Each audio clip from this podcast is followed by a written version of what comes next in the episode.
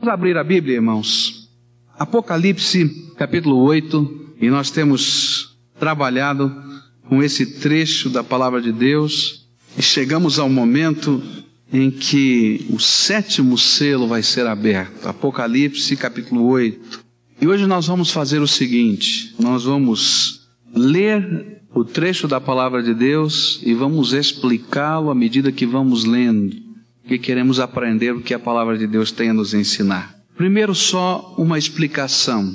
Quando a gente estuda o Apocalipse, a gente vai descobrir que as cenas que este livro nos apresenta não seguem uma ordem cronológica. O objetivo da revelação não é nos mostrar o que, é que vem depois, mas elas são como fotografias que nós recebemos às vezes, elas estão fora de ordem e elas mostram determinadas cenas sem se preocupar com a ordem em que elas foram tiradas.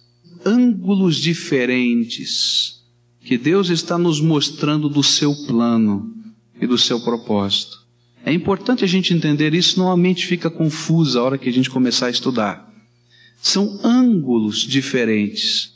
Quando nós vimos os selos, nós vimos toda a história sendo colocada ali, os selos vão sendo quebrados e nós vamos ver até a volta de Jesus. E quando a gente olhar as trombetas, a gente vai ver tudo isso outra vez, sobre um outro ângulo, até a volta de Jesus. Alguns momentos mais intensos, representando alguns daqueles selos que nós já vimos, o quarto, quinto, sexto, selos mais intensamente, olhando para a grande tribulação que virá e assim por diante. Mas o importante é entender que Deus está nos mostrando esta, estes ângulos diferentes da história, da mesma visão da história. Vai acontecer agora nesse texto que nós vamos ler que a ênfase da visão, o foco da visão está agora com os perdidos. E Deus está falando dos juízos de Deus sobre uma terra que tem rejeitado ao Senhor Jesus e o amor de Deus. Essa seria talvez a visão principal. Versículo 1 do capítulo 8. Quando abriu o sétimo selo, fez-se silêncio no céu, quase por meia hora. Os irmãos lembram que no capítulo 6 nós estávamos falando sobre os selos, houve uma interrupção, onde um determinado momento nos falava que havia alguma coisa que detinha aquelas forças do mal que estavam tentando invadir a terra, até o momento em que todos os salvos do Senhor Jesus fossem selados. Lembram disso? Foi o que aconteceu entre o sexto selo e o sétimo selo. Mas agora então diz: olha, o sétimo selo foi rompido e houve silêncio. Esse silêncio de que a Bíblia está falando é o símbolo do tremor por parte dos exércitos celestiais, vendo os julgamentos de Deus que desabarão sobre o mundo. O sétimo selo fala sobre a vinda, vai falar a sétima trombeta, vai falar o sétimo flagelo. Todo o livro do Apocalipse está falando que um dia a história termina. E quando esse dia da história terminar, chegar, a glória de Deus será vista na terra e o reino de Deus será implantado, mas será dia para os perdidos de trevas, mas será dia de luz e alegria para os salvos. Mas será alguma coisa tão extraordinária, tão grande, que quando isto é revelado, o céu fica calado, fica estremecido, como se estivesse de luto, porque apesar de todos os chamados da misericórdia de Deus, o mundo não se arrependeu. É isso que o versículo 20 do nosso texto vai falar no capítulo 9.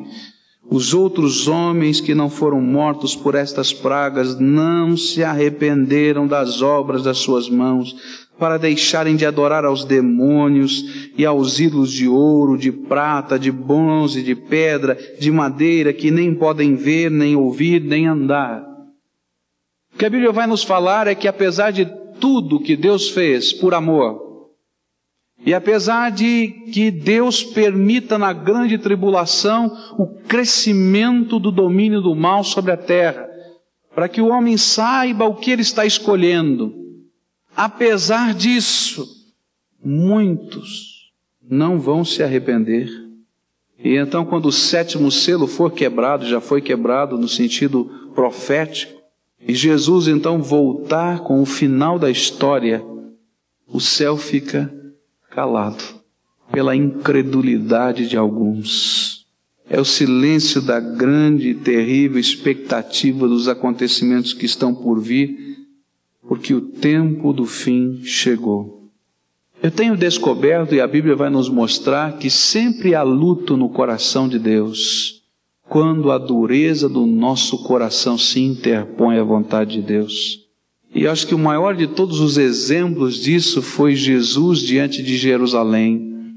Ele estava chegando ao final do seu ministério na terra, ele sabia da cruz que viria, ele conhecia todo o plano de Deus, mas ele de cima da montanha olhou para Jerusalém e diz a Bíblia que ele disse: Jerusalém, Jerusalém, quantas vezes eu quis ajuntar os teus filhos, como os pintinhos são ajuntados debaixo das asas da galinha, mas vós não quisestes. E diz a Bíblia que Jesus chorou naquela hora.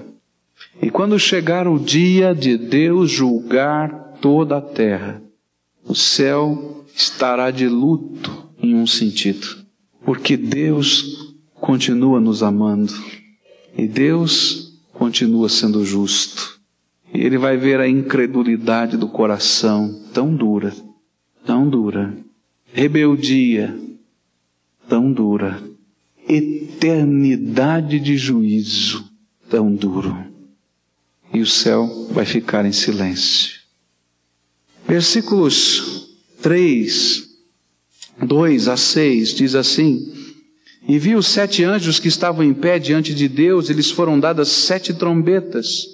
E veio outro anjo e pôs-se junto ao altar, tendo um incensário de ouro, e foi-lhe dado muito incenso para que oferecesse com as orações de todos os santos sobre o altar de ouro que está diante do trono. E da mão do anjo subiu diante de Deus a fumaça do incenso com as orações dos santos. E depois o anjo tomou o incensário, encheu do fogo do altar e lançou sobre a terra, e houve trovões, vozes, relâmpagos e terremoto. E então os sete anjos que tinham as sete trombetas prepararam-se para tocar. Segundo momento desta profecia fala a respeito das orações dos santos. E a palavra de Deus vai nos ensinar que o dia do juízo vem por causa das orações do povo de Deus. E às vezes a gente fica pensando, mas Senhor, será que é isso que nós estamos orando mesmo? Que o teu dia do juízo venha? Algumas coisas que nós falamos e que nós não compreendemos. Quando nós oramos a oração que Jesus ensinou, a oração do Pai Nosso, não é? Há um momento naquela oração que nós dizemos assim: venha o quê? O teu reino. Os irmãos sabem o que é que estão pedindo? Jesus nos ensinou a pedir assim: venha o teu reino. Significa que nós estamos dizendo, Senhor Jesus, entra na história de vez. O teu reino já foi inaugurado com o Senhor vindo à terra, mas instala definitivamente o teu reino. E isso só vai acontecer quando Jesus voltar e quando Jesus julgar os homens na terra. A outra coisa que a igreja primitiva sabia orar e que nós também oramos era quando a igreja dizia Maranata e dizia: Vem, Senhor Jesus, nós estamos aguardando a tua vinda. Sabemos o que estamos pedindo? Senhor, instala o teu reino aqui. Quando nós apresentamos a nossa causa diante de Deus, diante das injustiças dos homens, das perseguições, das aflições, dos problemas, nós estamos colocando diante de Deus algumas coisas, estamos dizendo, Senhor, esse mundo é injusto, esse mundo tem nos feito sofrer, as pessoas têm nos maltratado tantas vezes, até porque cremos no Teu nome, Senhor. Quando é que virá, Senhor, a solução para a nossa vida? E nós temos percebido que Deus responde às nossas orações hoje. E nós temos percebido que algumas orações parece que são colocadas diante de Deus, eu vou usar aqui uma palavra, em stand-by, ficam ali paradas. Elas não foram desligadas, mas elas ficam guardadas Algumas orações que falam a respeito de injustiças, algumas orações que falam a respeito até de atrocidades que acontecem na terra. E nós olhamos então as pessoas morrendo de fome, e nós olhamos as guerras acontecendo, e nós olhamos as coisas acontecendo nessa terra, e nós estamos dizendo, Senhor, quando vai ser que o Senhor vai julgar estas coisas? Meus irmãos, nenhuma oração fica sem que esteja na presença de Deus. E é este o ensino do Apocalipse. Há algumas orações que Deus ainda não atendeu. E essas orações que Deus não atendeu estão sobre o seu altar de ouro. Até o dia em que o anjo do Senhor chegar com um incensário, é esse o símbolo, e então incensar essas orações diante de Deus. E Deus dirá, então devolva essas orações sobre a terra. E então a palavra de Deus vai nos dizer que esse incensário é jogado sobre a terra. Como que as respostas de todo esse clamor de justiça, com todo esse clamor de solução, virão no dia do juízo. Algumas orações estão sendo atendidas imediatamente. Outras orações serão atendidas num único dia o dia do Senhor. E esta dinâmica de Deus é que precisamos entender. Porque Deus, na sua misericórdia, tem dito o que disse no capítulo 6, versículo 10, quando aqueles que morreram por causa do Evangelho começaram a clamar com grande voz no céu, dizendo: Até quando, ó soberano e santo e verdadeiro, não julgas e vingas o nosso sangue dos que habitam sobre a terra? E foram dadas a cada um deles compridas vestes brancas, e foi-lhes dito que repousasse ainda por um pouco de tempo, até que se completasse o número dos seus conservos e seus irmãos que haviam de ser mortos, como também eles o foram. Meus queridos, há orações que Deus está atendendo imediatamente. Há orações que fazem com que o exército de Deus se movimente já. Mas há orações que Deus está guardando no seu altar. Porque se ele atender imediatamente significa juízo final. E então Deus, na sua misericórdia e no seu amor, segura. Diz, filho, tenha paciência. Recebe de mim o cuidado, a unção, o selo, a graça, mas aguarda. Às vezes nós oramos por pessoas, e às vezes o nosso aguardar da solução de Deus para pessoas nos parece tão lento. Mas quando nós estamos orando por pessoas, nós estamos pedindo a Deus que Deus quebrante o coração delas. E Deus, assim como vai agir aqui no Apocalipse, nessa maneira de quebrantar a humanidade, Ele age também com os nossos queridos. Ele vai chacoalhando, Ele vai apertando, Ele vai mexendo, para que os nossos olhos possam enxergar a graça, até o dia em que o juízo chega para nós, porque todos nós vamos morrer um dia nesta terra quer queiramos ou não, quer gostemos ou não. E nesse dia, então, todo o juízo e todas as orações estão colocadas diante dele a favor da nossa vida. E nesse dia Deus está de nos julgar. E então ele vai caminhando com isto.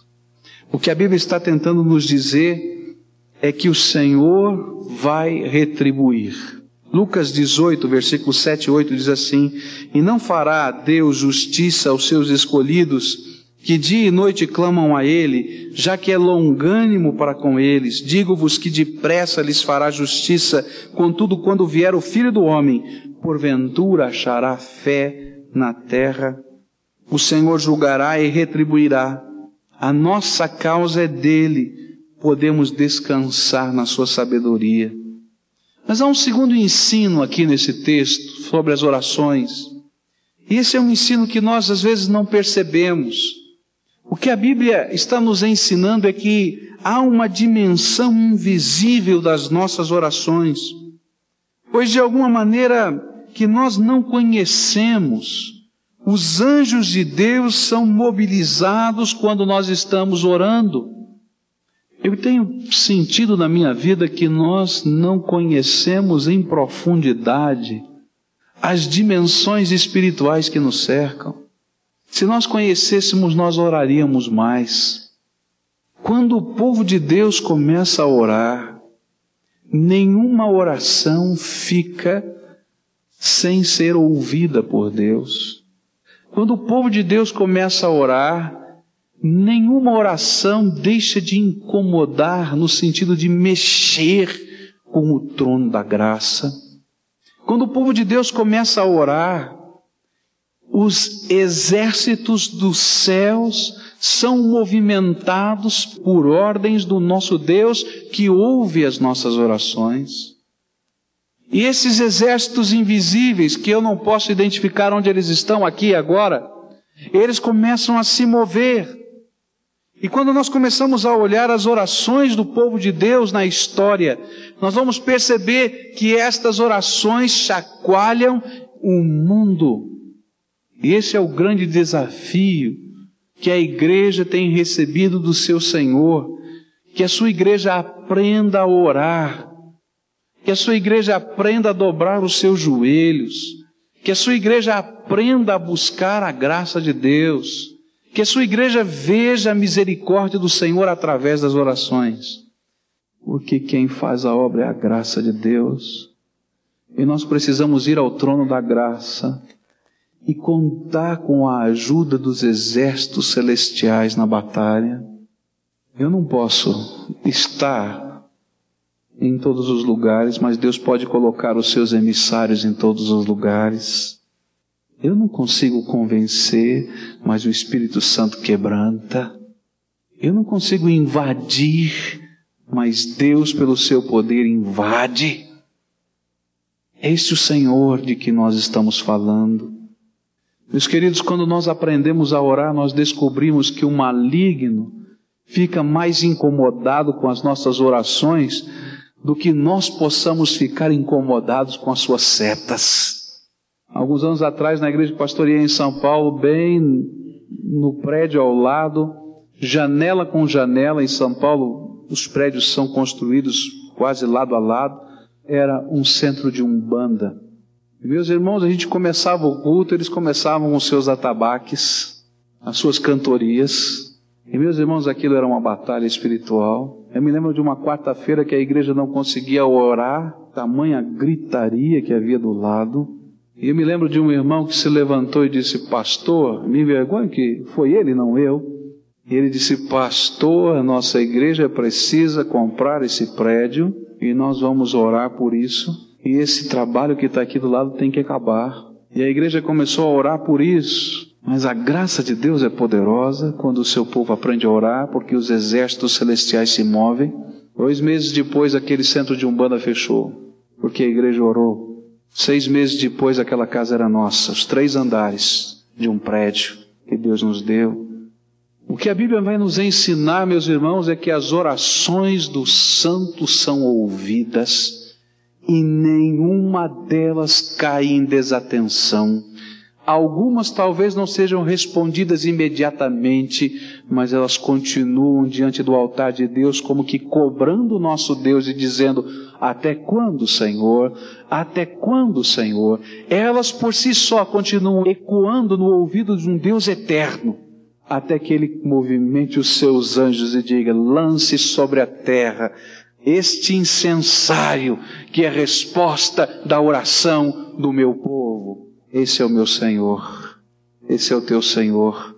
Alguns já receberam estas respostas em algumas coisas, outros estão orando, mas continuem a orar, porque elas não caíram desapercebidas diante do Senhor.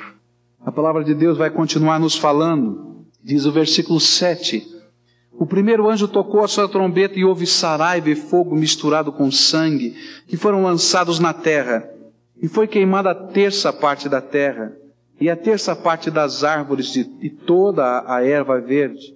O segundo anjo tocou a sua trombeta e foi lançado no mar, como que um grande monte ardendo em fogo, e tornou-se em sangue a terça parte do mar, e morreu a terça parte das criaturas viventes que havia no mar, e foi destruída a terça parte dos navios. O terceiro anjo tocou a sua trombeta e caiu do céu uma grande estrela ardendo como uma tocha, e caiu sobre a terça parte dos rios e sobre as fontes das águas, E o nome da estrela era Absinto, e a terça parte das águas tornou-se em Absinto, e muitos homens morreram das águas porque se tornaram amargas. O quarto anjo tocou a sua trombeta e foi ferida a terça parte do sol, e a terça parte da lua, e a terça parte das estrelas, para que a terça parte deles se escurecesse, e a terça parte do dia não brilhasse, e semelhantemente a da noite.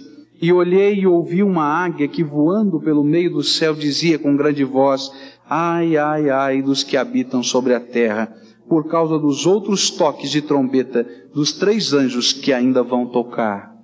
Agora, as trombetas começam a soar. São as respostas às orações dos santos. Dois grupos vão surgir agora de trombetas. Esses que lemos falam de catástrofes naturais. Catástrofes sobre um outro ângulo que já estudamos quando estudamos os selos, que aparecem em Mateus 24, versículos 4 a 8 e 13 a 22. Todos os propósitos de Deus com estas catástrofes que a terra vai enfrentar e está enfrentando é mover o coração dos homens ao arrependimento. O objetivo é mostrar que não funciona viver sem Deus, que não funciona a idolatria, que não funciona o sistema político, que não funciona a ideologia A, B, C ou D, que a única coisa que funciona é salvação em Cristo, é Jesus Cristo como Senhor, é deixar o reino de Deus invadir a nossa vida. Tudo o que vai acontecer na história está acontecendo e que vai se intensificar tem esse propósito. A primeira trombeta fala da terra que vai ser atacada. Os números na Bíblia sempre são simbólicos. Um terço não quer dizer um terço. Mil não quer dizer mil. Um terço significa uma grande parte. E ele está dizendo que uma grande parte da terra vai sofrer destruição. E uma grande parte da vegetação da terra vai ser destruída. E meus queridos, eu não, não, sei a maneira que Deus vai fazer isso, como de Deus não me pertence, Deus não nos revela, mas Ele está dizendo ao mundo que o mundo está em perigo. E se os irmãos olharem o que o mundo está dizendo hoje, e o mundo está dizendo, nós estamos em perigo. O mundo está nos dizendo, parem de queimar as florestas. O mundo está dizendo, por favor, plantem mais algumas árvores. Porque nós já estamos sentindo esse planeta em agonia. E eu não estou falando em nada que não esteja no jornal de hoje na sua casa. O que a Bíblia está dizendo é que uma grande parte da vegetação da terra seria de alguma maneira, por permissão divina, afetada. E que os homens iriam sentir os efeitos disso. E que iriam parar para pensar mas o grande objetivo era dizer: olhem para o alto. A Bíblia ainda vai nos dizer que a segunda trombeta fala do mar que vai ser atacado. Ela vai nos ensinar que um terço dos seres marinhos e das embarcações seriam destruídas por algum tipo de coisa, e nós não sabemos dizer o que é. Alguma coisa talvez já estejamos vivendo, mas talvez tenha que crescer mais, isso que Deus vai fazer e vai permitir que aconteça, para que o homem entenda que esta terra é finita, como o homem é finito. A Bíblia ainda vai nos falar que a terceira trombeta vai falar que os rios serão atacados e que as águas dos rios seriam poluídas e que as pessoas que bebessem das águas poluídas ficariam doentes ou morreriam. Como vai acontecer? Não sei. A Bíblia está nos dizendo de maneira simbólica algumas coisas. Mas é isso que ela está nos dizendo. Tudo para que o homem começasse a pensar em Deus. A quarta trombeta fala de alguma coisa que vai acontecer ainda na história, quando os céus seriam abalados isso nós já vimos quando estudamos o sexto selo, no capítulo 6, dizendo que haveria e haverá um momento na história em que a estrutura cósmica vai mudar de alguma maneira, que a lua vai se escurecer, que o sol vai se escurecer, que as estrelas parece que vão se apagar, eu não sei dizer se isso vai acontecer em termos de universo, ou se vai acontecer aqui na Terra e nós não vamos enxergar mais o Sol. Eu não sei dizer, não sei porque a Bíblia não revela, e não vou fazer conjecturas. Mas a Bíblia vai dizer que de uma maneira crescente, estas coisas estariam acontecendo na terra, como que um grande apelo à humanidade, dizendo: acorda, o fim está chegando, acorda, o dia de prestar contas está vindo, acorda, porque você é finito, acorda, porque os homens estão morrendo, acorda, porque você vai ter que se encontrar com seu Deus. Sabe o que são essas trombetas? E o que são todos esses símbolos? Eles são como que aquelas pragas do Egito. Sabe por que, que Deus mandou dez pragas ao Egito? Para que o povo do Egito pudesse se converter. Mas viram e não enxergaram, ouviram e não creram. E de maneira simbólica eu poderia dizer que de cada um de nós vivemos estas coisas. Deus falando e nós não estamos ouvindo. Deus mostrando e nós não estamos enxergando. Até quando? Até quando? O 9 agora vai começar a grande tribulação. E sabe qual é agora o sinal da grande tribulação? Está aqui no versículo 13: ai, ai, ai. São os ais, os três ais que virão.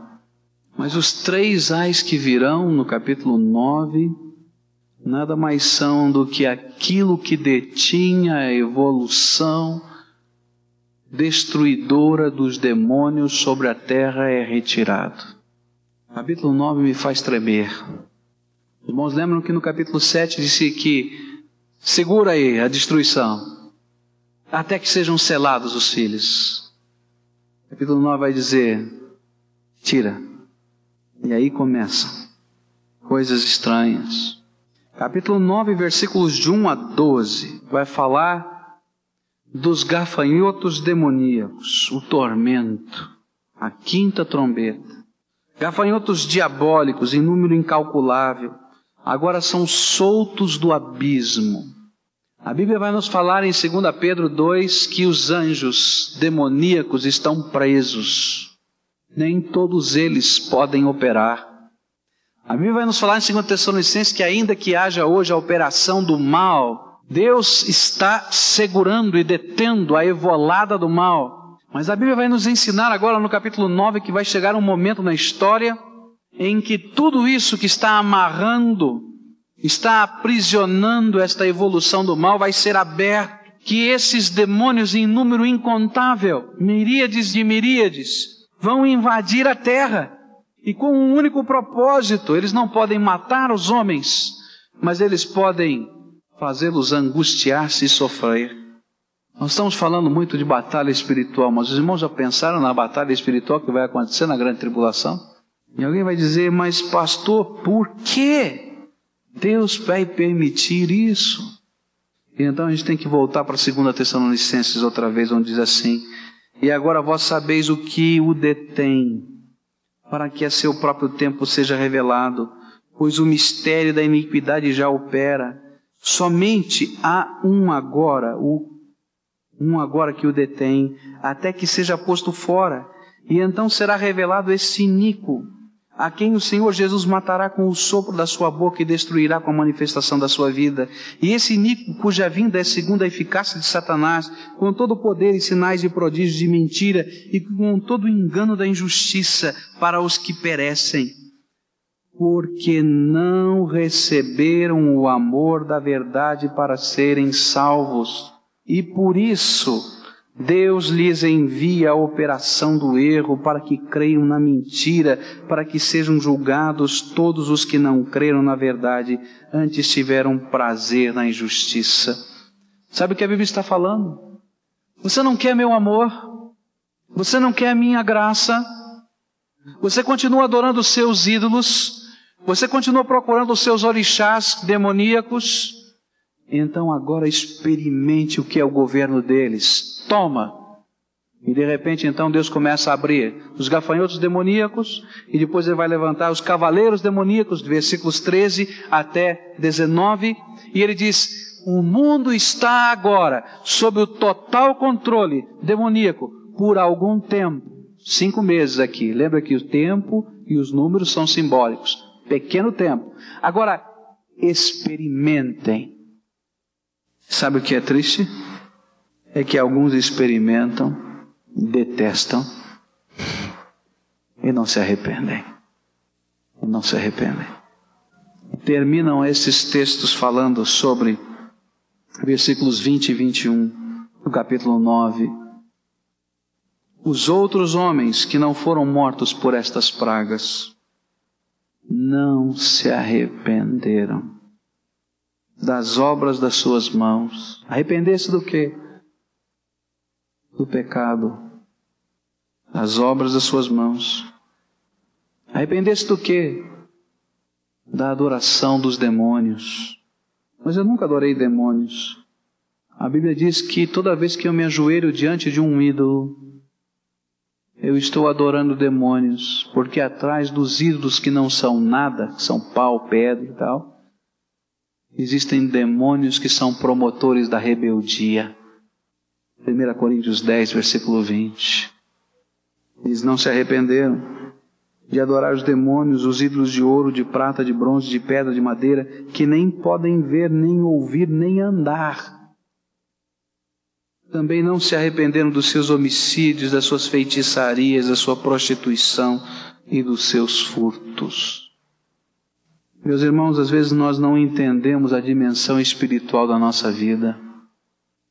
A Bíblia vai nos ensinar que só existem dois reinos, não tem um reino intermediário. Tem o reino de Deus, que é na Bíblia chamado de reino da luz, e tem o reino das trevas que é dominado por Satanás. A Bíblia só vai sempre nos dizer que existem dois caminhos, só dois caminhos. Um estreito que conduz à salvação, que Jesus diz: Eu sou esse caminho estreito, porque eu sou o caminho, a verdade e a vida, e ninguém vem ao Pai senão por mim. E a Bíblia vai dizer que existe um outro caminho, um largo, que conduz à perdição eterna, e que muitos andam por esse caminho. A Bíblia sempre vai dizer que para o homem só existem duas escolhas, quer eu queira, quer não queira, ou servir a Jesus como Senhor e Salvador da vida integralmente, totalmente, ou não servi-lo. Jesus disse: Quem comigo não ajunta, faz o quê? Não tem não tem o meio termo. Não dá para ficar em cima do muro. E é isso que Apocalipse está dizendo. Apocalipse diz: ser fiel até a morte dar-te-ei a coroa da vida. Mas ele agora nos mostra através das trombetas que há muitos que não querem ser fiéis. E Deus vai dizer: dar-te-ei o juízo. Essa é a verdade da palavra sem desviar para a direita e nem para a esquerda. O que entristece é que, apesar disso, nós achamos que achamos um lugar neutro. E há muita gente achando que achou um lugar neutro na história. Eu sou bom. Eu não mato, eu não roubo. Eu sou uma pessoa que tento acertar a minha vida. Eu estou tentando até fazer algumas coisas certas. E de repente a gente imagina que nós, por causa disso, achamos um lugarzinho neutro nesta situação, enquanto que o Espírito Santo de Deus nos diz: não existe lugar neutro. Algumas pessoas então chegam para a gente e dizem, mas pastor, se é verdade tudo isso que o senhor está falando, então por que, que existe tanta caridade, tanta bondade em determinadas situações ou até em religiões? Porque a palavra de Deus nos ensina que o demônio se disfarça até em anjo de luz para enganar, se possível, aos fiéis. Mas eu quero dizer para vocês que não existe um lugar neutro. Ou nós estamos comprometidos até a morte com Cristo Jesus como Senhor e Salvador. ou não existe nenhum compromisso. E essa é a história do livro de Apocalipse. Um povo que estava morrendo por causa da fé, que sabia que as pessoas podiam matar o seu corpo, mas não podiam matar a sua alma. E sabia que um dia as suas orações seriam respondidas de modo definitivo e final. E aguardavam esse dia. É você parte desse povo? É você parte desse povo que entende essa dimensão espiritual da vida cristã?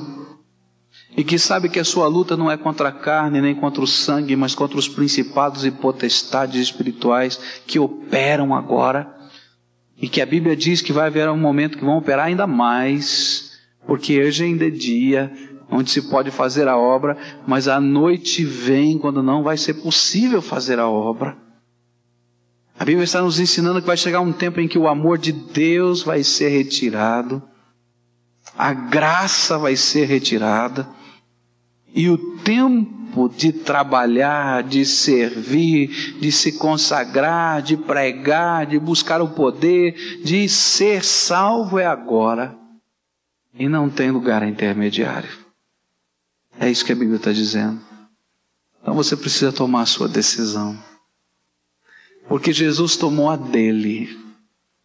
E a dele está simbolizada a ceia do Senhor. Porque naquela noite em que ele foi traído, diz a palavra de Deus, e ele preparando os seus discípulos, ele sabia que não havia lugar intermediário para ele. E ele tomou o pão e disse: Isto é meu corpo que é partido por vós. E ele tomou o vinho e disse: Este é meu sangue que é derramado por vós. Ele chegou ao jardim, convidou os seus discípulos para orarem com ele, e essa foi a hora mais solitária, porque todos dormiram. Mas ele sabia onde devia ir e por que deveria ir. Orou em profunda agonia, dizendo: Senhor, se for possível, passa de mim este cálice. Mas eu sei, Senhor, que não tem lugar intermediário. Então faça-se a tua vontade, não a minha. É o grande apelo de Deus é que não exista lugar intermediário na nossa vida. E só exista uma posição em Cristo Jesus. Por Cristo Jesus. Com Cristo Jesus até a sua vinda. E é por isso que ele nos convida a celebrar isso todas as vezes, lembrando dele, até que ele volte. E a Bíblia está nos dizendo Eis que venho sem demora. Estes dias estão chegando. Nós estamos dentro deles. Eu não sei dizer em que ponto, porque a Bíblia não nos traz uma cronologia, mas nós estamos dentro dele. E é tempo de decisão.